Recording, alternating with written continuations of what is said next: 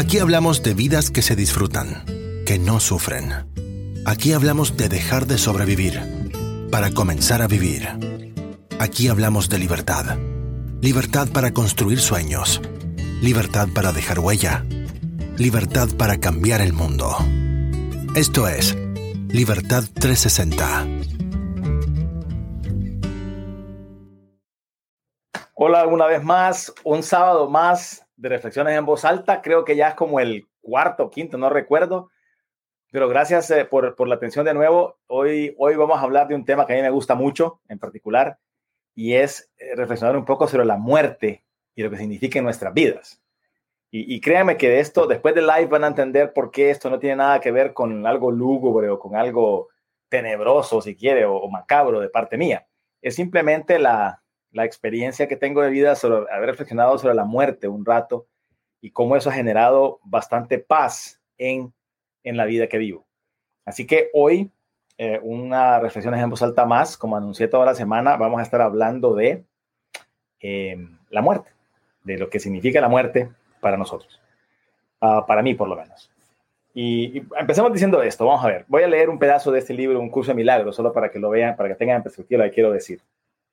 Dice aquí, hermano mío, criatura de Dios, esto no es más que un sueño de muerte. No hay funeral, ni altares tenebrosos, ni mandamientos siniestros, ni distorsionados ritos de condena a los que el cuerpo te pueda conducir. No pidas que se te libere de eso. Esta para mí es una parte clave de la parte que yo, la forma como mido yo a la muerte.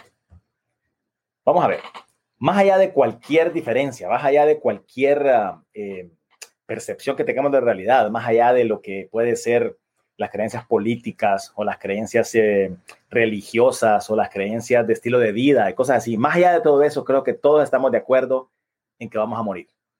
Vamos a morir, eso no hay ninguna duda. ¿Cuándo, ¿Cuándo exactamente no sabemos? Pero sabemos que vamos a morir en algún momento. Y puede ser que en el camino de nuestra vida nos vayamos acercando un poco más, cada vez más a Dios, puede ser, que nos vayamos acercando un poco más a, a los seres queridos con los que vivimos en la, en la vida, que nos vayamos acercando un poco más a nosotros mismos incluso. Eso puede ser que sí, puede ser que no, no es por fuerza. Pero definitivamente nos vamos acercando al día de la muerte. En realidad estamos viviendo todos una cuenta regresiva en la que cada día más es un día menos, un día chequeado, un día vivido, un día menos de la lista, un paso más cerca de nuestra muerte. Creo que en eso estamos todos de acuerdo. Y por lo tanto, como es un evento que tenemos en el futuro y que es seguro que tenemos, ¿qué podemos hacer para prepararnos entonces de la mejor forma para cuando ese momento llegue? Y esta es mi respuesta, esta es la respuesta de que he llegado en este momento, por lo menos de mi desarrollo. Hasta aquí he llegado en este momento. La mejor forma de prepararse para una buena muerte, para una muerte en paz, es conseguir aprender a vivir, a vivir una vida en paz. Si desciframos cómo vivir una vida en paz, es muy probable que nuestra muerte nos alcance como una consecuencia natural de esa vida y que sea también en paz. Y miren lo que, lo que significa para mí vivir en paz. Significa ir quitando poco a poco capas y capas y capas de creencias que hemos ido adquiriendo a través del tiempo. Creencias adquiridas, creencias heredadas, creencias culturales, creencias sociales, todas las capas que tenemos que hace que vivamos la vida como se supone que tenemos que vivirlas, en lugar de cómo de verdad queremos vivirlas.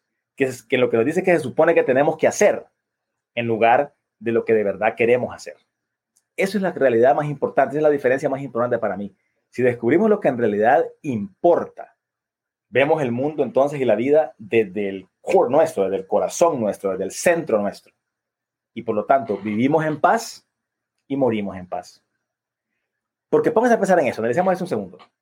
Nosotros venimos a este mundo no sabemos exactamente de dónde. Hay teorías y todo, pero exactamente de dónde venimos no sabemos. No sabemos exactamente cómo llegamos a ese cuerpo que nació por ahí de nuestra madre. No sabemos tampoco para dónde vamos después de que nos muramos. Y no tenemos idea, nadie nos dice qué es lo que se supone que tenemos que hacer aquí mientras estemos vivos. Terrible situación, ¿no les parece? O sea, algo terrible. No sabemos dónde venimos, para dónde vamos, qué hacemos aquí. Estamos perdidos. Y en ese desconcierto, en esa, en esa angustia de no saber dónde estamos, entonces encontramos varios refugios en el camino.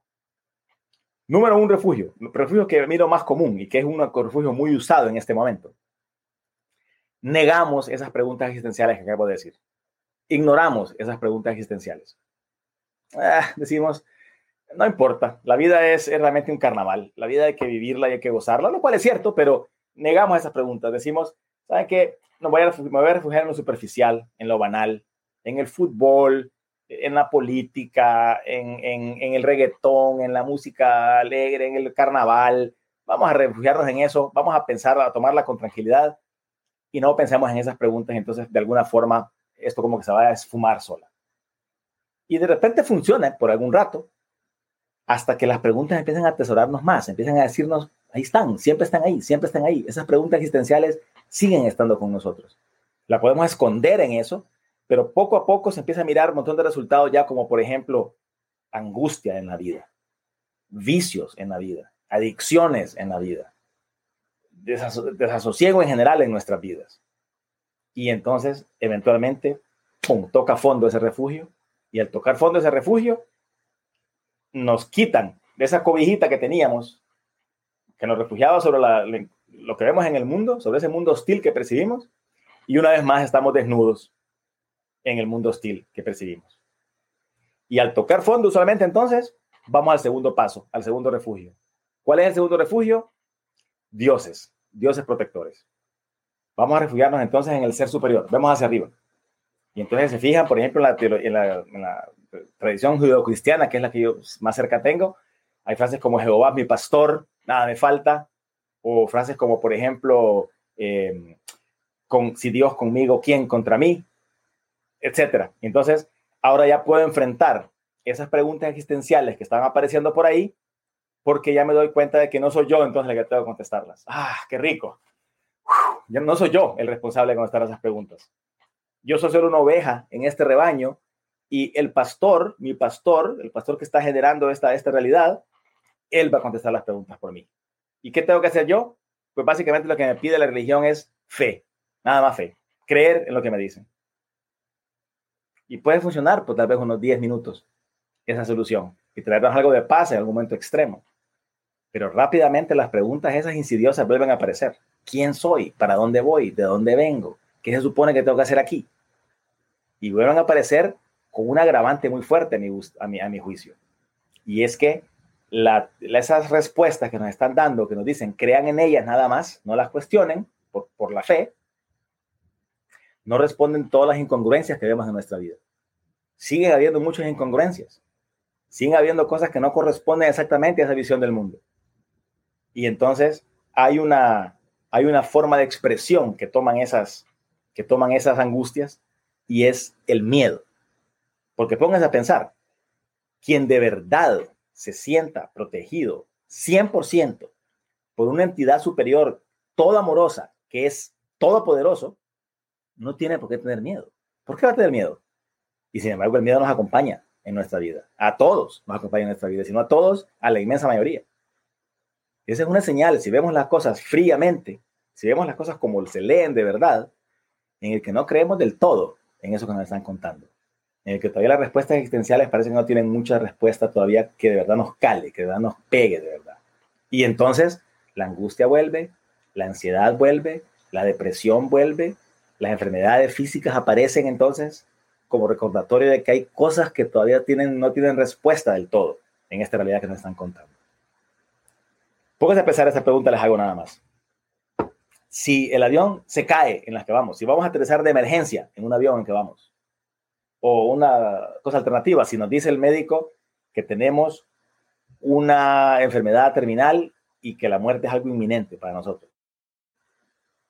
Lo coherente con la teología que nos han enseñado sería que nosotros dijéramos, sí, qué bien, ya vamos a ese, a ese paraíso que nos prometieron, ya vamos a ese lugar de verdes pastos para, para disfrutar, para, para, para poder cobrar ya mi, mi eternidad en el paraíso. ¿Y cuántos hacemos eso? ¿Cuánta reacción ven ustedes así en un avión que está a punto de estrellarse? No es al revés, no es decir como que, Dios mío, salvame por favor, yo no me quiero morir. En una clara noción de que en realidad no estamos creyendo tanto eso. Solo lo dejo como pregunta para que cada quien se analice. Recuerden que eso no es para analizar al hermano o al vecino, es para analizar nosotros mismos lo que está pasando. Entonces, si tenemos eso claro ya de que tampoco el segundo refugio parece ser el verdadero, entonces, ¿cuál es el siguiente? ¿Qué sigue después? Bueno, eso lo puedo hablar de mi experiencia. Y lo que sigue después para mí es un tercer nivel en el que veo un mundo de acciones y de consecuencias. Un mundo en el que mis acciones tienen consecuencias sobre mi vida y las que están alrededor mío y sobre muchas otras personas a veces. Y que de la misma forma, las acciones de esas personas y sus consecuencias tienen consecuencias sobre mi vida también. Esas que yo puedo amarrar directamente entre acción y consecuencia. Directamente sé que yo hice esto y por eso pasó lo siguiente. Le llamo como mis logros o mis fracasos, cosas que yo controlé. Y esas consecuencias que me llegan nada más de acciones de otras personas o tal vez mismas mías inconscientes o en el pasado y que no sé, no las puedo amarrar con las consecuencias que estoy experimentando, lo llamo suerte. Mala suerte, buena suerte. Si me ayuda. Pero estamos todos aquí en una realidad en una concepción de realidad en la que las acciones de todos y las consecuencias de todos se mezclan en una sola vida inmensa, eterna, con muchas formas de expresión distintas, de la cual yo soy solamente una forma de expresión. Yo soy parte de esa vida compleja, interesantísima, que como dije es consecuencia de las acciones y las consecuencias de todos nosotros, de todos los seres de este planeta y de todo el mundo, me imagino, de todo el universo, me imagino. Y yo soy una expresión de esa realidad. Y esta expresión va a terminar algún día. Algún día vuelve a la fuente. Así se supone que sea. Porque yo tomo en mi vida, en mi periodo de vida, la información, aprendo nuevas perspectivas, veo algunas nuevas cosas, descubro por aquí y por allá y llevo eso a la fuente. Se mezcla eso con todo lo demás, con lo que todos los demás estamos trayendo, se refresca, se renueva y luego saldrá después en expresiones renovadas, en expresiones nuevas. Y en ese contexto la muerte deja de ser tenebrosa. La muerte deja de ser algo lúgubre que hay que, que, hay que sufrir y se convierte también en un espacio renovador, en una acción que refresca, que abre esa puerta para que nuevas cosas entren, para que los aprendizajes de todos salgan otra vez y ayuden para seguir caminando este camino y este juego de la vida que estamos jugando de una manera más relajada ahora, de una manera más casual, de una manera más natural.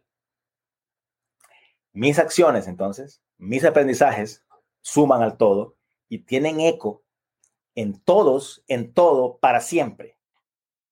A mi ego en particular no le gusta mucho la idea, porque él quisiera ver Henry Paz ahí, abajo del nombre de mi, de mi aporte. Esto aporté yo a esto. Pero ese es mi ego. Mi ego probablemente muera con mi muerte. Pero al todo, del cual soy parte, no interesa quién sea, porque nacemos juntos, vivimos juntos, lloramos juntos, reímos juntos, morimos juntos y eventualmente renacemos juntos también. Con formas diferentes, con expresiones diferentes, pero en ese juego, como digo, en ese baile eterno de la vida.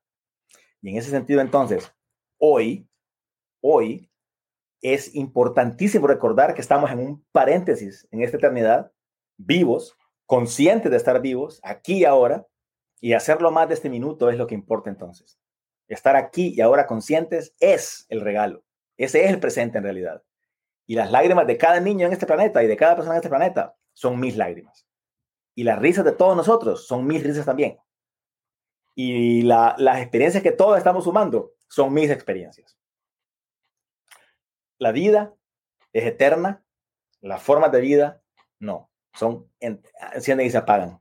Y eso hace, como digo, un privilegio estar aquí vivo en este momento.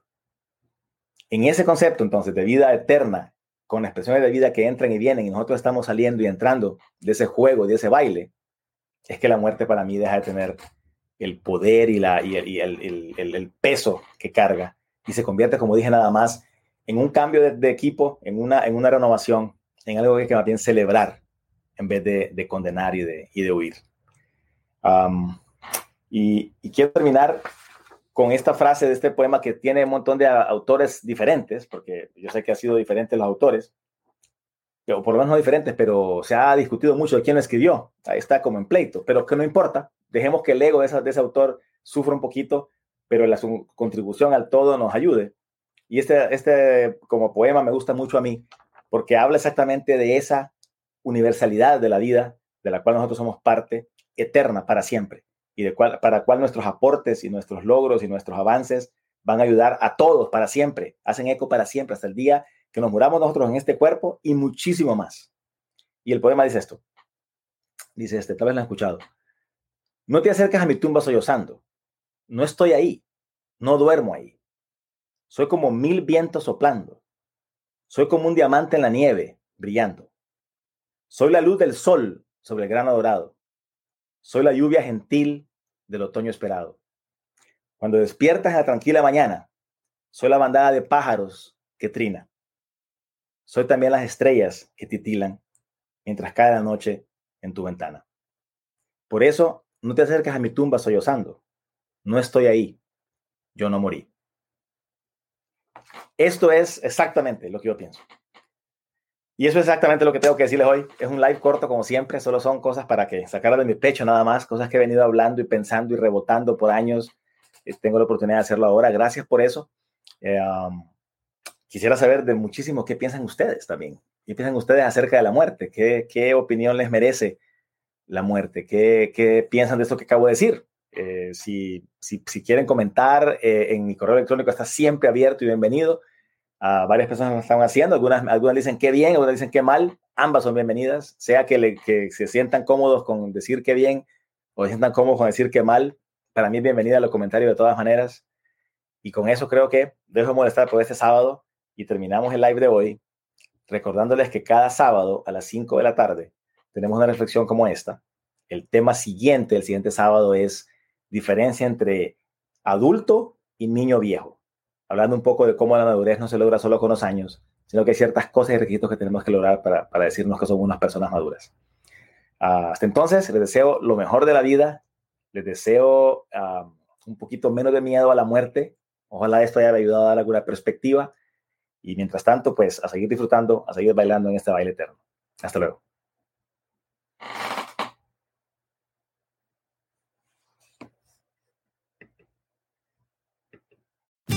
Gracias por escuchar otro episodio de Libertad 360. Para más información respecto a estos temas, visite nuestro cuartel general en henrypaz.info y revise el resto de nuestro contenido en videos, escritos, audios, cursos, libros y redes sociales. Hasta la próxima.